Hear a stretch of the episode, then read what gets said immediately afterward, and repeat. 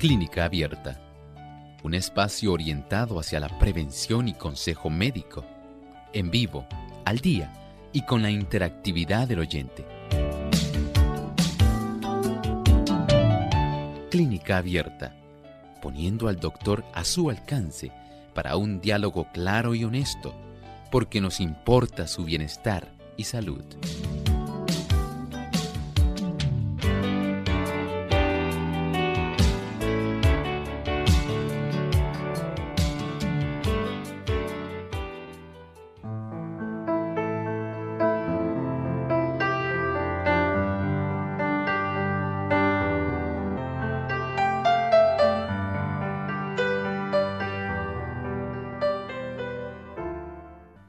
El momento de usted hacer su consulta en nuestro programa de clínica abierta. Sea parte de nuestro programa, llámenos y participe.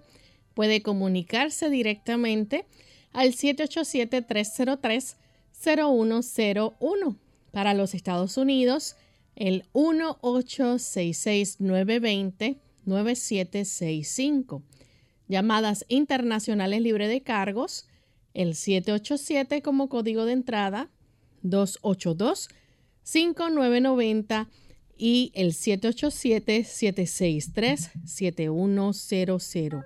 Le recordamos también que usted puede hacer su consulta visitando nuestra página web www.radiosol.org y aquellos amigos también que nos siguen por el Facebook Live pueden buscarnos por Radio Sol 98.3 FM a través del chat de nuestra página y también por el Facebook Live pueden participar haciendo sus consultas.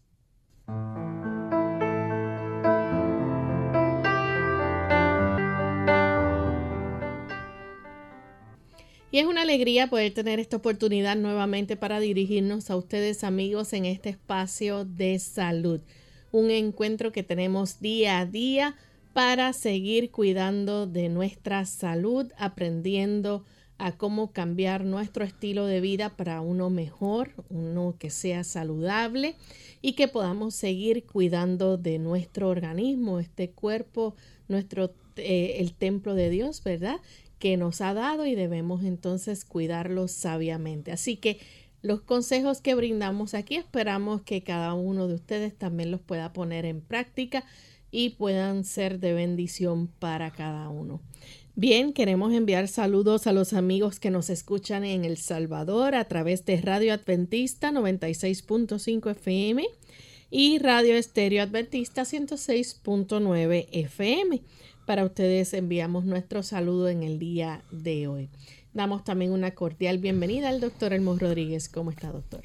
Saludos cordiales, Lorraine. Muy bien, gracias a Dios por estar aquí y por tener esta oportunidad de estar en contacto con nuestros amigos de Clínica Abierta, a quienes en este día felicitamos por seleccionarnos, porque en realidad ustedes son la razón de que este programa exista y nos complace mucho que ustedes puedan interactuar con nosotros. Así es. Vamos en este momento entonces a compartir con ustedes el pensamiento saludable. Además de cuidar tu salud física, cuidamos tu salud mental. Este es el pensamiento saludable en clínica abierta.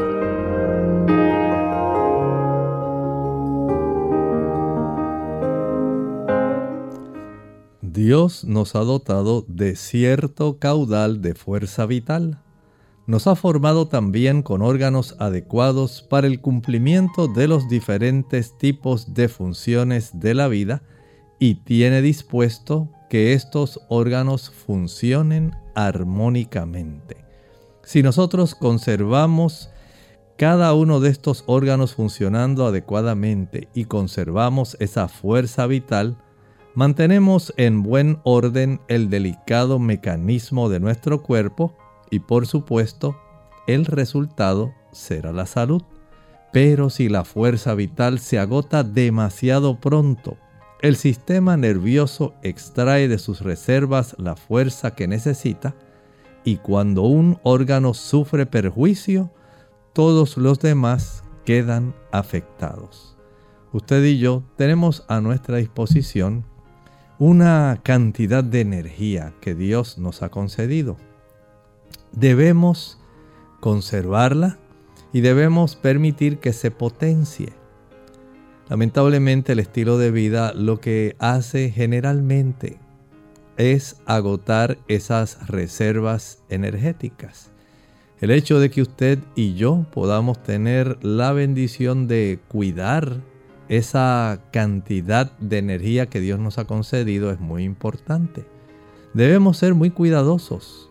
No debemos desperdiciar esta energía vital que Dios nos ha dado, acostándonos tarde, estando inactivos, alimentándonos mal, fumando, tomando alcohol, usando drogas, permitiendo que nuestra vida se disipe de una manera perjudicial para nosotros, no podemos conservar nuestra fuerza vital. De ahí que usted observe que aún personas jóvenes carecen de energía, carecen de disposición y son en realidad viejos en cuerpos jóvenes, cuando pudieran conservar su energía vital en una gran cantidad de reserva para poder tenerla para aquellos momentos en la vida más adelante cuando esta energía vital sea necesaria según envejecemos. Cuídese, conserve su energía vital, resérvela para el momento necesario. Bien, estamos listos para comenzar a recibir sus consultas. La primera consulta la hace Mabel. Ella nos llama desde los Estados Unidos. Adelante con la pregunta, Mabel. Buenos días. Es que a mi esposo de 45 años le hicieron los exámenes de rutina, todo salió bien, excepto el High Sensitivity Cardio CRP, que le salió 53.6 cuando el máximo debe ser 3. El doctor le, le hizo otro examen que se llama CT Calcium Score y todo salió bien, perdón, las arterias salieron limpias y todo que para ese tiempo él estaba con mucha congestión, mucha flema, no sé si eso tenga que ver, y quisiera saber si qué, podría ser eh, ese número tan alto y qué recomienda el doctor. Gracias. Muchas gracias. Mire, todo nuestro sistema, pero especialmente el sistema cardiovascular, es muy sensible a los procesos inflamatorios. Y los procesos inflamatorios, en términos generales, tienen mucho que ver con el hecho de que eventualmente nuestras arterias, principalmente las arterias y la parte interna, el endocardio del corazón, puedan eh, desarrollar mecanismos para tratar de defenderse y a veces comienza a dar estas señales de una manera química, que es lo que está ocurriendo con su esposo. Quiere decir que si ha habido algunas situaciones que favorezcan ese proceso inflamatorio del sistema cardiovascular, esto se puede elevar. Por ejemplo, precisamente hoy, no digo que es el caso de su esposo, pero es solamente para ilustrar lo que está ocurriendo. En uno de los rotativos aquí de nuestro país, en Puerto Rico, salió esta noticia, cómo el uso de la marihuana se ha podido identificar con un padecimiento en un 33% de los casos de los usuarios de marihuana. Y ustedes saben que ahora hay tanto el uso medicinal como el uso recreativo. Pues se ha encontrado en una gran cantidad de las personas que fueron parte del estudio que el 33 básicamente, era un 32% más o menos, un 33%, casi un tercio de todos los que usan esta, este producto, desarrollan inflamación dentro del sistema cardiovascular y esto los ha puesto más en riesgo para que desarrollen enfermedad de las arterias coronarias, mientras haya procesos inflamatorios que no son solamente mediante la marihuana porque se ha relacionado el THC, el tetrahidrocannabinol, con este asunto. Pero también hay personas que desarrollan esta inflamación, por ejemplo, es muy común cuando las personas consumen muchos radicales libres. Ocurre también cuando las personas fuman, cuando toman alcohol, cuando las personas utilizan productos que irritan ese endotelio del sistema cardiovascular, esto tiende a elevarse. Ha ocurrido y se ha observado también en las personas eh, que sufrieron del COVID y mucho más, eh, digamos, preciso en las personas que se administraron la vacuna. Ya se ha podido constatar eh, médicamente y por autopsias el tipo de efecto inflamatorio que se desarrolla en el sistema cardiovascular por el tipo de moléculas de superficie y receptores que hay en el endotelio que fácilmente desarrolló un proceso inflamatorio en estas áreas. Y eso ha estado saliendo desde hace algunos meses ya, como en las principales revistas médicas esto se está evidenciando. Pero por supuesto, hay también eh, estos aspectos que estaba mencionando cuando una persona, por ejemplo, tiene o consume grandes cantidades de productos que producen inflamación, por ejemplo, también los productos de origen animal, al usted consumir leche, mantequilla, queso, carne, huevos, usted facilita que el ácido araquidónico, que está como parte esencial de los ácidos grasos que contienen esos productos, facilitan desarrollos de procesos inflamatorios a nivel de esa capa del endotelio de estas arterias, facilitando que el proceso inflamatorio comience a tratar de minimizarse mediante la aplicación de colesterol en esas áreas donde hay más inflamación y el desarrollo de placa, de ateroma. Este mecanismo se está exponiendo a la luz pública porque es un mecanismo real que tiene diversas causas por las cuales esto se puede desarrollar y que en realidad tiene el efecto de dañar esa, ese endotelio vascular. Entonces es muy probable que si usted hace un tipo de investigación respecto a estos puntos que mencioné, estos factores, vea cuál de ellos su esposo está utilizando, está practicando y comience a corregirlo de tal manera que cuando vuelva él a practicarse este estudio podamos tener certeza de que ese problema ha mejorado. Tenemos entonces a Yanira que llama desde ahí bonito. Adelante con la pregunta, Yanira. Sí, buenos días. Este, tengo primero una sugerencia de que yo no los estoy escuchando por radio, los estoy escuchando desde el celular. Pues entonces el caso es de hemorroides y ya llevo dos años con ella. Eh, ¿Cómo le puedo explicar? He ido a, a ciertos médicos donde me han hecho colonoscopia, pero tampoco me han dejado saber qué es lo que han visto ahí y ahora mismo están en una situación molestosa, sangrando, este, brota y estoy en la cama con hielo puesto a ver si me, me dicen alguna otra cosita que hace recomendación porque también he dejado lo que es café, chocolate, este pizza, eh, todo lo que puede incitarla o molestarla y incluso hasta lo de estar de pie mucho rato, todo he estado como una semana acostadita con hielo. Bueno, cómo no, con mucho gusto le ayudamos. Mire, eh, sería útil que usted en algún momento pueda ir a su médico y solicitar el reporte de la colonoscopía. Ahí es probable que él pueda haber escrito la presencia de hemorroides internas o externas.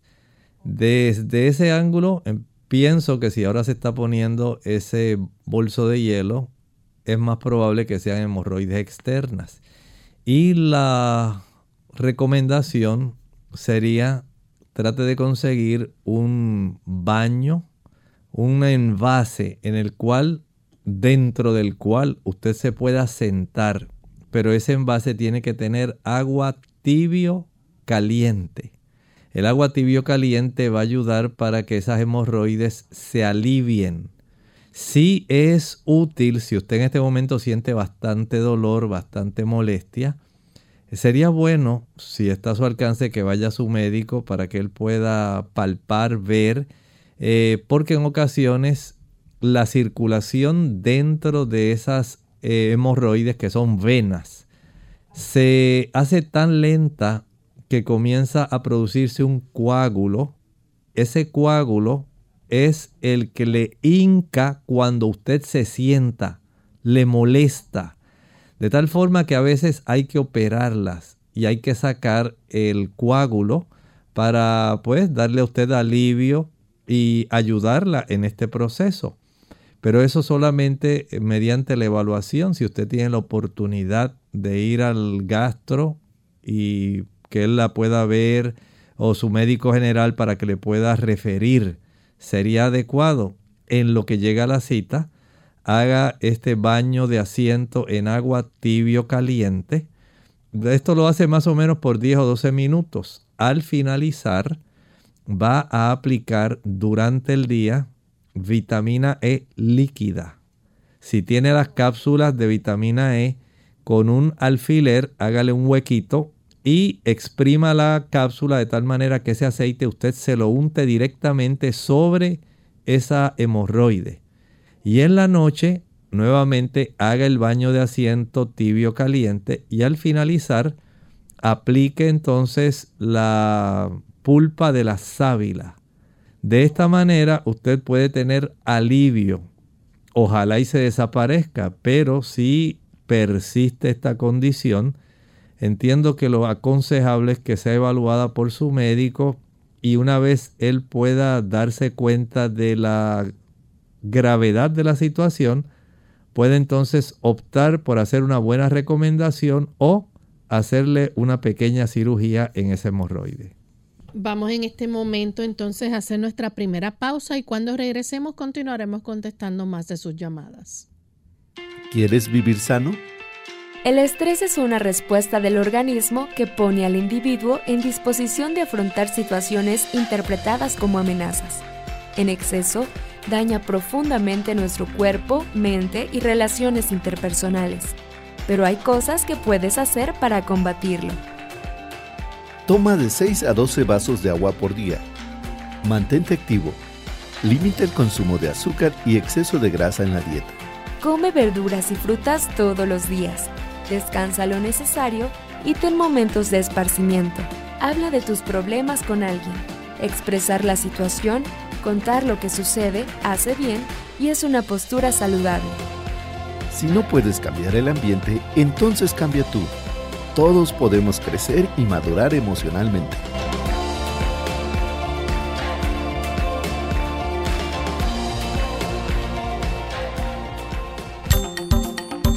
Cuida tu visión. Se ha demostrado que uno de cada 20 personas padecen de algún grado de impedimento visual. Las estadísticas de estas condiciones visuales han aumentado en individuos de 50 años o más, aun cuando la persona no tenga problemas con la vista. Es importante que se haga un examen visual completo cada año. En el caso de los infantes, se les debe hacer un examen a sus ojos a partir de los seis meses de nacido y luego proseguir con un examen anual para detectar o descartar condiciones o enfermedades visuales. Enfermedad y ejercicio. Hola, les habla Gaby Zabalúa Godard en la edición de hoy de Segunda Juventud en la Radio, auspiciada por AARP. Cuando nos sentimos mal, ¿es bueno ejercitarnos? Muchos nos hacemos esta pregunta cuando caemos enfermos, principalmente si nos ha costado mucho esfuerzo estar en forma. Por lógica pensamos en seguir con la rutina para sentirnos más fuertes y saludables, pero la realidad apunta a que en la mayoría de los casos hacer actividad física exhaustiva puede perjudicarnos más que beneficiarnos. Cuando nos ejercitamos, nuestro cuerpo entra en un estado de estrés y utiliza los nutrientes que le damos para liberar hormonas. Al estar enfermos, el cuerpo entra en un estado de sobreentrenamiento, agregando un doble presión a nuestro sistema inmunológico. Si estamos experimentando los primeros síntomas de una gripe o resfrío, la clave es descansar. Lo primordial es no enfermarnos más ni prolongar el malestar. Por lo general, la dolencia solo durará, con el debido cuidado, unos días, y si optas por el descanso en vez de la actividad, en poco tiempo volverás a tu rutina de ejercicios. Claro que siempre es recomendable escuchar las señales de nuestro cuerpo, ya que no todas las molestias se presentan con los mismos síntomas. El patrocinio de AARP hace posible nuestro programa. Para más información, visite www.aarpsegundajuventud.org www.aarpsegundajuventud.org.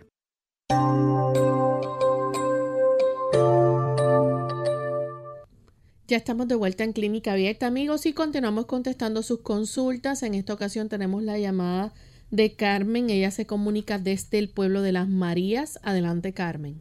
Sí, buenos días. Eh, yo llamo porque mi mamá tiene 73 años. ella le hicieron unos análisis de sangre. Eh, muchas cosas salieron altas, como la la, eh, muchas cosas de la orina.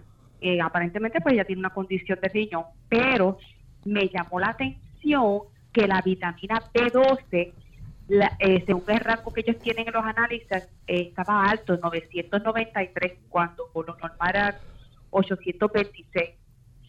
¿A qué se debe eso y cómo yo la puedo ayudar y qué consecuencias qué enfermedades o qué puede pasarle por tener esa esa este, cifra. Le escucho por el teléfono. Gracias. Muchas gracias. Este tipo de vitamina cianocobalamina B12 es una vitamina soluble en agua, es hidrosoluble. Tan solo con que ella no continúe usándola, ya no debemos tener problemas y como está muy cerca de los límites superiores. No creo que por esa cantidad que se elevó vaya a perjudicar. Sin embargo, hay que verificar si ella está tomando algún exceso de vitaminas. Hay personas que toman, por ejemplo, vitaminas del grupo B, se toman una multivitamina y aparte usan vitamina B12, ya sea sublingual o inyectable. Si usted sabe que ella está ingiriendo algún tipo de contenido vitamínico que tenga B12, entonces lo ideal es que por algún tiempo, digamos unos 10, 15 días, ya ella haya minimizado si se deja de utilizar. Y de ahí en adelante solamente utilizarlo, digamos, dos veces a la semana, tres veces a la semana, para ella sería suficiente. Eh, desde ese ángulo puedo decir esto, básicamente no debe haber ningún tipo de secuela en esa cifra, pero si esto persistiera, sí se pueden alterar un poco los glóbulos rojos.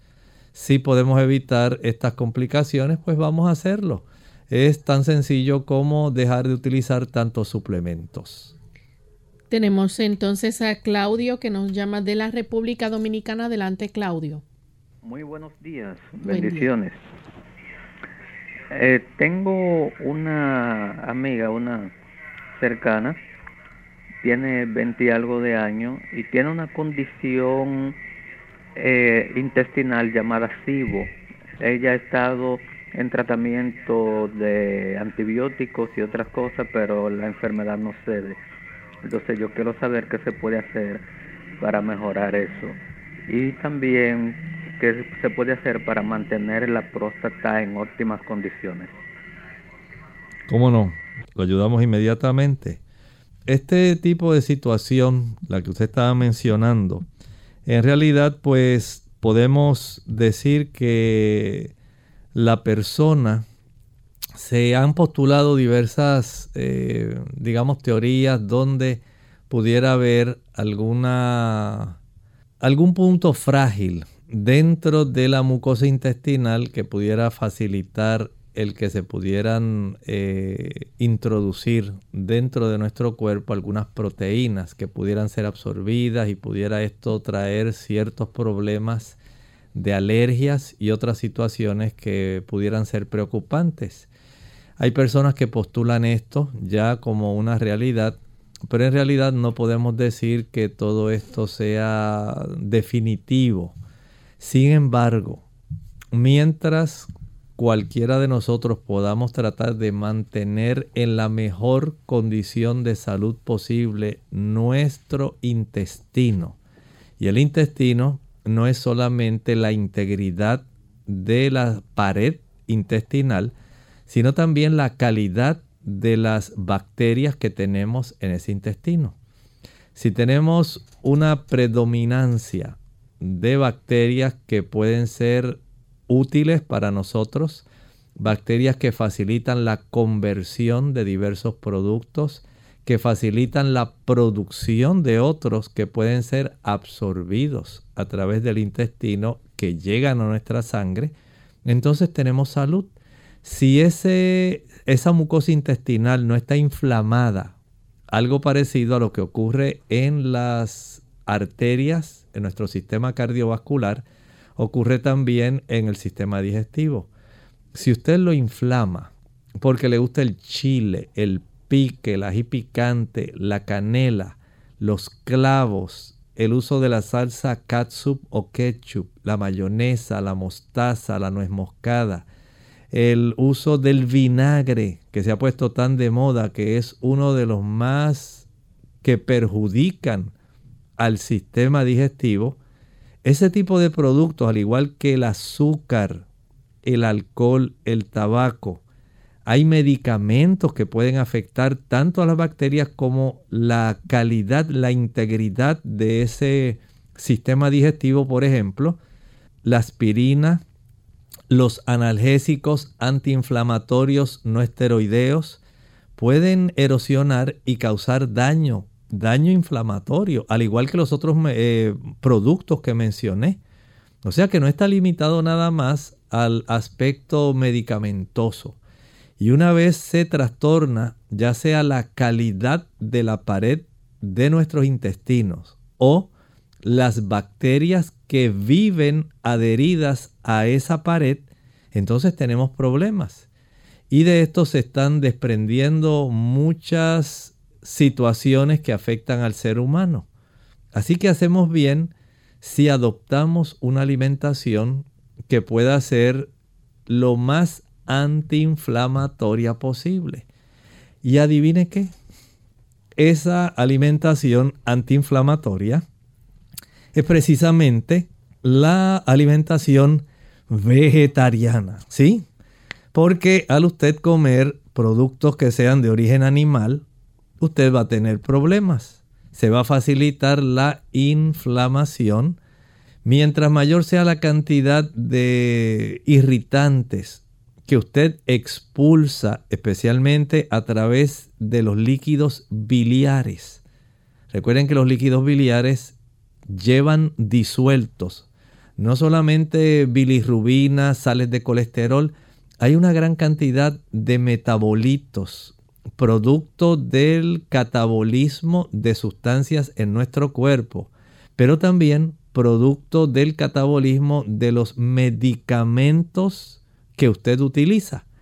Y cuando estos metabolitos forman parte de esos líquidos biliares para ser expulsados a través de nuestro cuerpo, la calidad de ese líquido biliar puede ser más bien cáustica, puede irritar y puede hacer daño.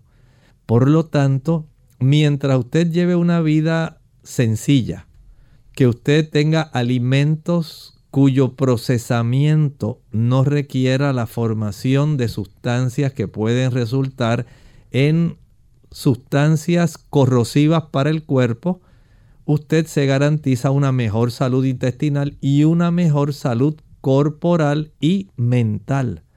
Pero cuando todo eso se trastorna y se altera la flora intestinal, cuando todas esas células bacterias que tenemos ahí se trastornan y esa microflora se daña el equilibrio de los lactobacilos, bifidobacterias, entonces sobreviene muy fácilmente las alergias, la enfermedad y otros trastornos que incluyen trastornos del pensamiento. Piense en esto que le he dicho. Trate de adoptar una alimentación que sea lo más vegetariana posible y verá la reducción de la mayor parte de esos problemas. Tenemos a Ángela de Mayagüez. Adelante con la pregunta, Ángela. ¿Puede hacer la pregunta, Ángela?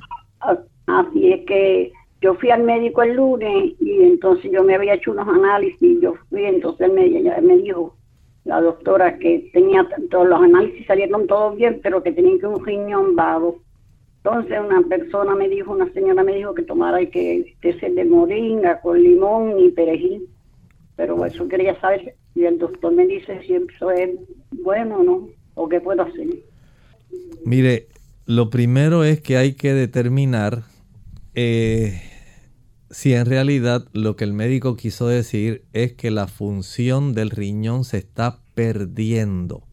Hay personas que por motivo de padecer diabetes, por eh, motivo de una hipertensión arterial no controlada, por situaciones como trastornos del sistema de defensa, por el uso de ciertos medicamentos, por la ausencia de una ingesta adecuada de agua, por la ingesta de grandes cantidades de productos que tienen conservantes, colorantes, edulcorantes, por el uso del café, por el uso del alcohol, por el uso del tabaco, por el uso de las drogas y algunos medicamentos, la función de los riñones comienza a deteriorarse.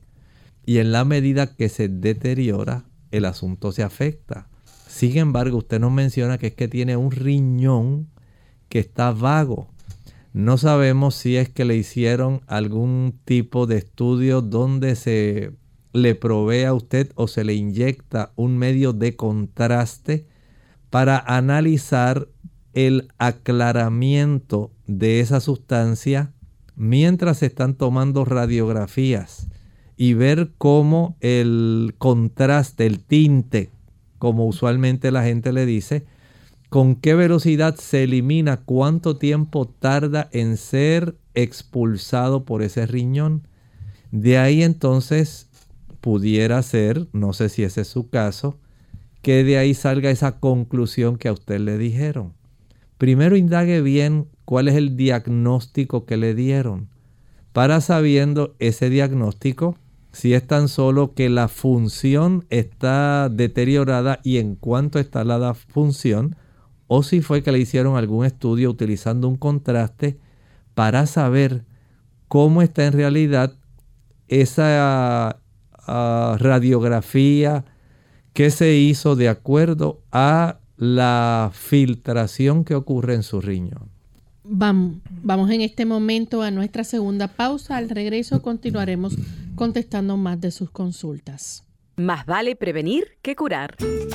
Hola, les habla Gaby Zabalúa en la edición de hoy de EARP Viva, su segunda juventud en la radio, auspiciada por EARP Cuidar la salud física es muy importante, pero también lo es velar por la salud mental. Desafortunadamente, los adultos mayores corren mayor riesgo de padecer depresión, ansiedad y adicciones al alcohol o a las drogas. La buena noticia es que si estos padecimientos son diagnosticados correctamente, pueden ser tratados con éxito. Si bien con el estilo de vida moderno y ocupado puede ser un desafío mantener la salud mental y emocional a medida de que se envejece, es esencial reducir los efectos del estrés para continuar disfrutando de la vida Como principio, es recomendable seguir el consejo de los sabios, mente sana en cuerpo sano. Este punto es tan básico que a veces lo olvidamos. Asegúrate de comer bien, hacer ejercicios y dormir lo suficiente todas las noches. Igualmente, aprende a hacer de tripas corazón y a no guardar resentimientos. Estos sentimientos son tóxicos. Poco a poco envenenan el cuerpo y la mente, provocando malestar. Finalmente, mantén tu mente activa aprendiendo cosas nuevas. Además, además de estimular tus sentidos con música, arte o teatro. Por supuesto, todo esto tendrá mayor sentido y efectividad si además fortaleces las relaciones con tus seres queridos. El patrocinio de AARP hace posible nuestro programa. Para obtener más información, visita www.aarpsegundajuventud.org oblicua viva. La vergüenza y timidez para comunicarle al médico ciertos síntomas que afectan a órganos de nuestro cuerpo es muchas veces la causa principal de enfermedades que provocan la muerte.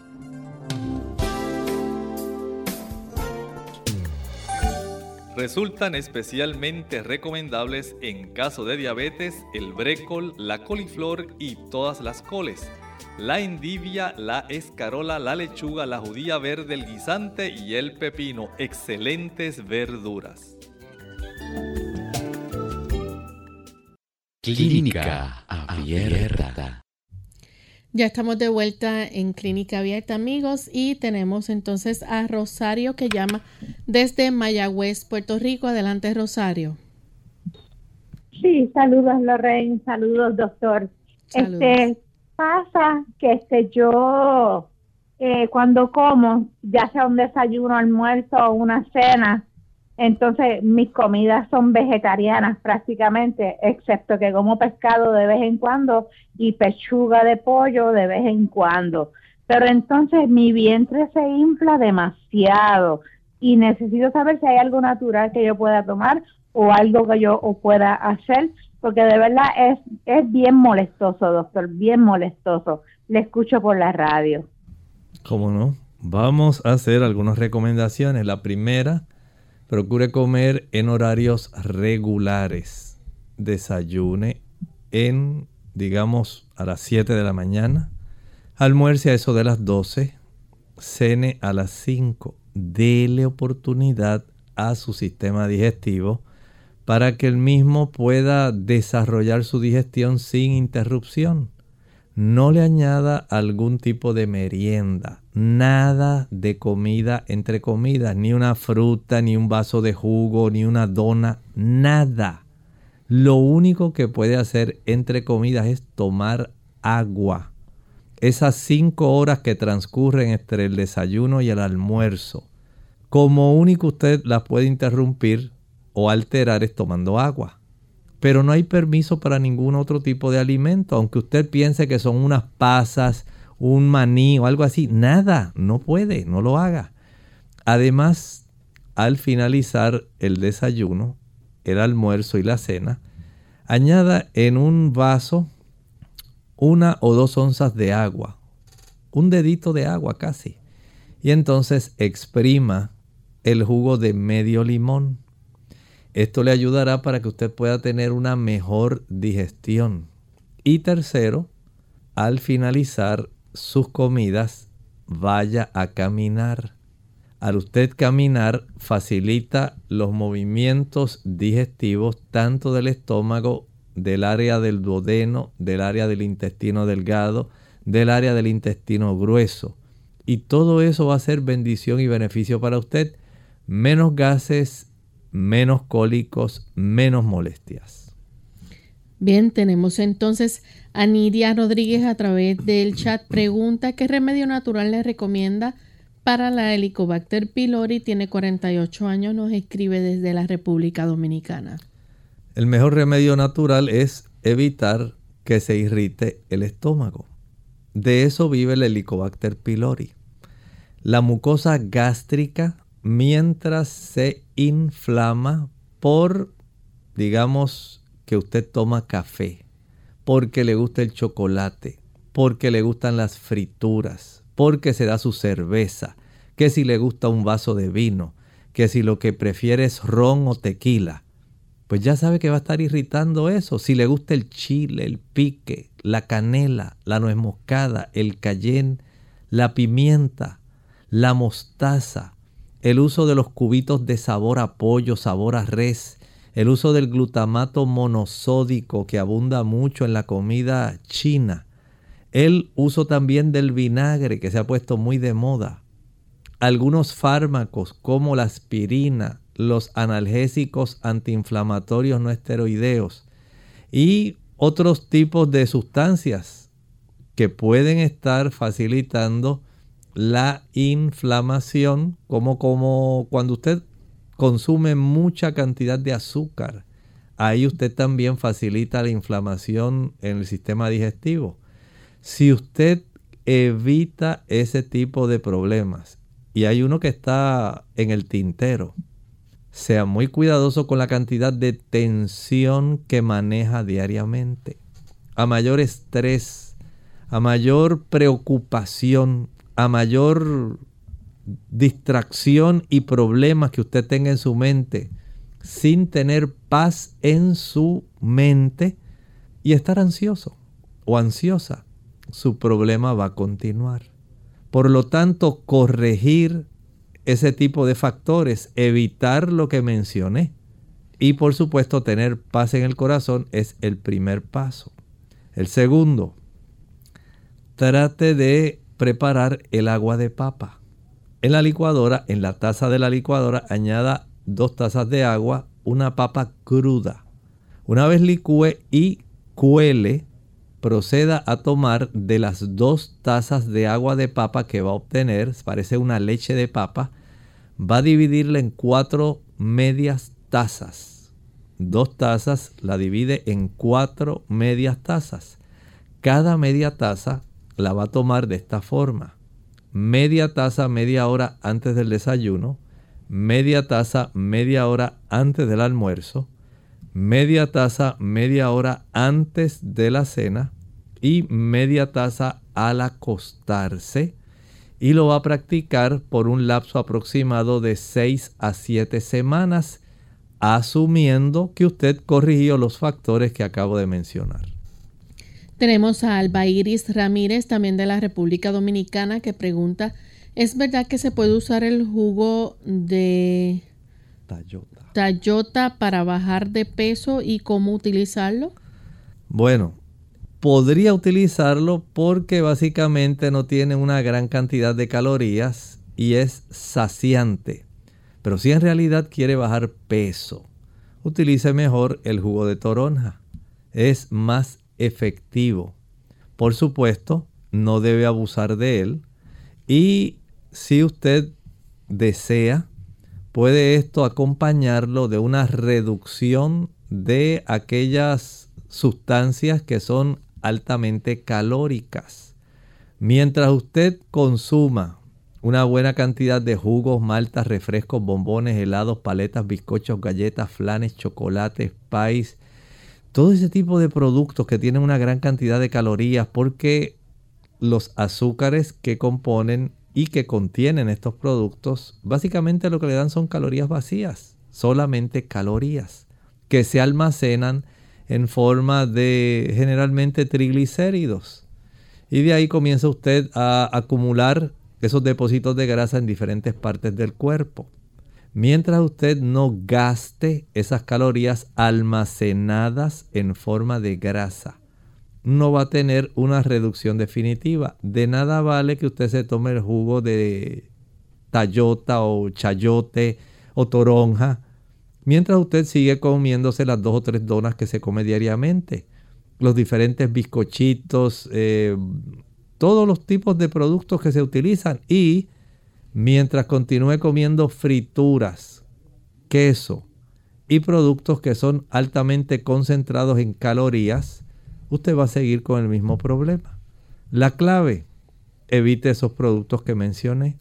Comience a ejercitarse cada día, hágalo en la mañana después del desayuno y en la tarde a eso de las 4.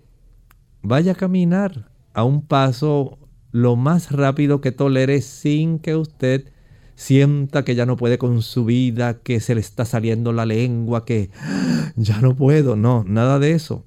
Algo que usted haga a gusto, pero que contribuya para que usted pueda estar movilizando no solamente esas reservas de energía en forma de grasa, sino también puede estar movilizando su sangre. Esa sangre acelera esos triglicéridos, los lleva al hígado los utiliza y usted comienza a bajar peso.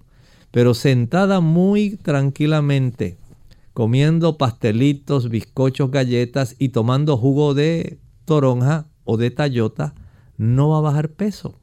Esencialmente se va a quedar igual.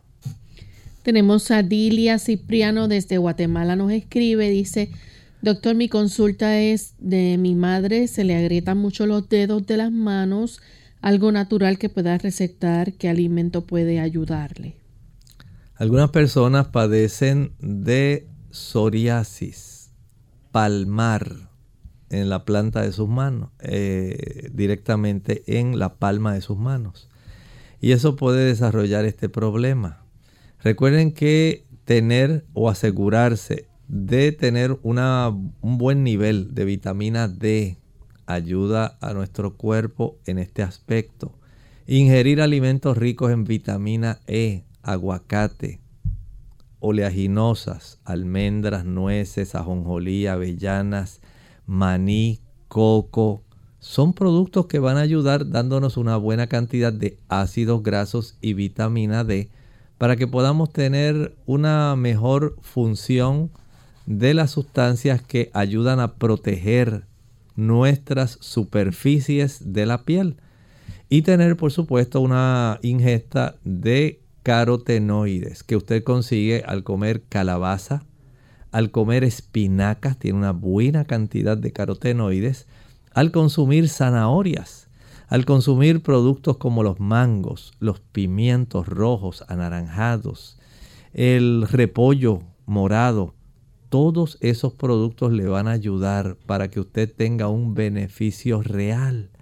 Por lo tanto, use esos productos y ahora puede usted proceder a aplicar vitamina E líquida en la superficie de sus manos. Desvanézcala bien y trate de evitar exponer sus manos a químicos que sean cáusticos, químicos que lo que hagan sea erosionar los ácidos grasos y los productos diversos que protegen nuestra piel. Y esto es muy importante porque a algunas personas les gusta meter sus manos en agua con cloro. Otras personas están frecuentemente lavando y utilizan muchos jabones antisépticos, desinfectan muy bien, pero también erosionan mucho las capacidades protectoras de nuestra piel. Entonces hay que ser cuidadoso en ese aspecto. No, hay que proteger las manos. Si usted va a estar exponiéndolas a químicos, cómprese unos guantes de buena calidad que sean impermeables y que le ayuden y le resguarden de esa erosión que se va a producir aplique esa vitamina E y también puede empapar sus manos y desvanecer muy bien una buena cantidad de sábila líquida. Usted la puede licuar, se la aplica cada vez que sea necesario en lo que la piel va regenerándose otra vez. Tenemos otra persona preguntando a KBS Day, dice, eh, ¿Cómo está? Saludos, doctor. ¿Qué cosas puedo comer y qué no para evitar el colon inflamado? ¿Qué puedo hacer? Hace un momento hablábamos de alimentos que son facilitadores de la inflamación. Por un lado, las personas que usan alcohol, ya sabe que su colon se va a inflamar. Si a usted le gusta tomar café, el colon se va a inflamar. Si le gusta comer chocolate y cacao, el colon se va a inflamar. Si usted tiene una predilección por el tabaco, aunque usted lo fuma, va a inflamar el colon. El uso también de medicamentos. Hay medicamentos que inflaman el colon, especialmente los analgésicos antiinflamatorios no esteroideos van a inflamarlo.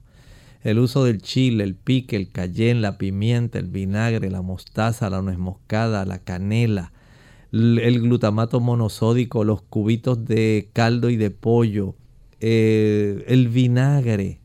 Son productos, las frituras, el azúcar, el consumo de hamburguesas, las papas fritas, la pizza. Todos esos productos facilitan la inflamación intestinal. De tal forma que si usted ahora desea dejar de usar esos productos, usted notará cómo empieza enseguida a corregirse el problema de inflamación en el intestino.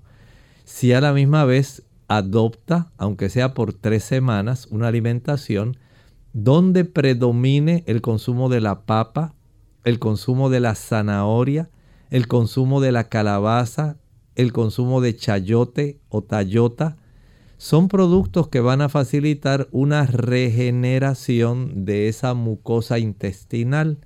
Si usted hace eso y lo acompaña, digamos, de el agua de papa, puede ser de mucha utilidad. Puede tomar cucharaditas de pulpa de sábila cada dos horas, eso le ayuda también. Entonces notará una diferencia. Y por supuesto, no olvide que también hay una influencia de nuestro sistema nervioso central. Cuando hay muchas preocupaciones, eso ayuda para que el colon principalmente se pueda inflamar e incluso hasta el intestino delgado puede resultar afectado.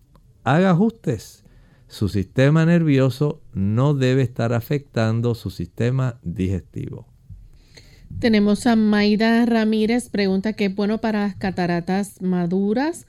A veces dice que se le marea la vista. Eh, ¿Qué se le puede aconsejar? Lo mejor para las cataratas maduras es ir al oftalmólogo para que éste pueda hacer la extracción de esas cataratas maduras, porque ya una vez las fibras proteicas que componen el cristalino, el lente de nuestros ojos se distorsionan, se endurecen, usted pierde la flexibilidad, básicamente lo que van a hacer es opacificar la calidad de visión que usted tiene. Y se requiere que si ya está madura, entonces pueda aplicarse un lente intraocular para que usted pueda tener una agudeza visual correcta. Bien, no sé si tenemos otra consulta. Eh, vamos a ver. Si nos preguntan un remedio para bajar el colesterol alto, nos escribe Arileida Sosa. Es claro, nuestra última consulta. Hay un buen remedio y es primero evitar aquello que sube el colesterol. Y ahora usted preguntará, doctor, ¿y qué es lo que sube el colesterol? Bueno, nosotros producimos colesterol en nuestro hígado. Eso es normal, es normal. Pero lo que es anormal es que nosotros lo elevamos con el colesterol que ingerimos o por nuestra actitud emocional. ¿Cómo es eso, doctor? Bueno, Además del colesterol que nosotros producimos, cuando usted está muy tenso, muy ansioso, muy preocupado, muy estresado, hacemos que se eleve la cantidad de cortisol que producen las glándulas suprarrenales. Este cortisol aumenta la cantidad de adrenalina y esto facilita que la cifra de colesterol aumente. Ese es un colesterol adicional al que produce el hígado y es sencillamente por efecto de la influencia de nuestras emociones, de nuestra ansiedad, preocupación, estrés, desconfianza, desasosiego, todo eso. Pero generalmente las personas añaden colesterol con la alimentación, ese es adicional. Y solamente los productos animales proveen colesterol que viene de afuera, exógeno. La leche, la mantequilla, el yogur, el queso, carne blanca, carne roja, pescado, aunque tienen omega 3, tienen colesterol también. Y cuando usted consume esos productos, ya sabe que usted va a estar facilitando que ese colesterol exógeno que viene de afuera, que viene de los alimentos, dicho sea de paso, ni el aguacate ni el coco tienen colesterol. Sí tienen ácidos grasos, especialmente el coco, no el aguacate. Ácidos grasos saturados de cadena mediana, pero no tiene colesterol. Así que ni en el aguacate ni en el coco va a tener colesterol. Pero si usted es una persona que le encanta la leche, la mantequilla, el queso, los huevos y la carne, sean blancas, rojas o pescado, su colesterol se elevará. Así que dejando de lado ese tipo de productos que le elevan el colesterol, Y ahora acentuando un poco más nuestra alimentación con ajo, quimbombó, ocra, con berro, con garbanzos, con berenjena, utilizando una mayor cantidad de sustancias cítricas, frutas cítricas. Usted comienza a reducir el colesterol, al igual que utilizando avena, cereales integrales y exclusivamente la linaza. Ahí usted tiene reductores del colesterol. Bien amigos, hemos llegado al final de nuestro programa. Agradecemos a todos por la sintonía que nos han brindado, aquellos también que hicieron sus consultas, los que no pudieron participar. Mañana nuevamente brindamos esa oportunidad para que se comuniquen con nosotros. Así que vamos en este momento entonces a dejar este pensamiento para meditar. Noten la importancia de esta advertencia muy seria, por cierto, que está dando el Señor a todo el mundo Dice Apocalipsis 14:10. Empezó en el 9 la advertencia, si alguno adora a la bestia y a su imagen y recibe la marca en su frente o en su mano, este también beberá del vino de la ira de Dios que ha sido vaciado puro en el cáliz de su ira, y será atormentado con fuego y azufre delante de los santos ángeles y delante del Cordero una advertencia muy seria para aquellos que recibieron la marca de la bestia o su imagen. Un poder religioso que utiliza el poder civil para que el poder civil pueda forzar a la gente a adorar en el día equivocado. El día correcto es el sábado. Cualquier otro día que mediante la fuerza, la coerción, y alterando la libertad de conciencia quiera ser impuesto, constituye este problema. Pero en realidad al final va a ser entre el sábado y el domingo, que es el día que se pretende imponer oficialmente por coerción. Y se va esta marca a distinguir tanto en la frente como en la mano. ¿Por qué en la frente? Porque en la frente usted decide. Ahí usted tiene sus lóbulos frontales. Ahí es donde usted mediante la voluntad y la razón decide si adora a Dios en el día que Dios quiere, sábado, o si adora en el día que Dios no pretende, que es el que adora la mayoría, domingo. Y la mano, ¿por qué la mano? Porque hay personas que no lo harán porque estén convencidos, sino porque les conviene por la cantidad de privaciones que sufrirán al ser objetos de la coerción. Parece algo esto casi increíble, pero es una realidad. Esto está a punto de ocurrir. Y usted y yo podríamos en un corto tiempo comenzar a visualizar el desarrollo de la profecía dentro de nuestros ojos, nuestro propio tipo de situación podría enseñarnos esto. Atento a la profecía porque el Señor ha anticipado lo que ocurrirá. Nosotros nos despedimos y será entonces hasta nuestra siguiente edición de Clínica Abierta. Con cariño compartieron hoy el doctor Elmo Rodríguez Sosa y Lorraine Vázquez. Hasta la próxima.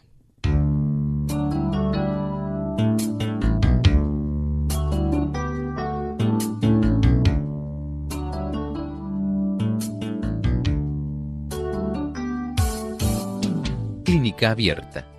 No es nuestra intención sustituir el diagnóstico médico. Antes de poner en práctica cualquier consejo brindado en este programa, usted debe consultar con su médico. Hasta la próxima.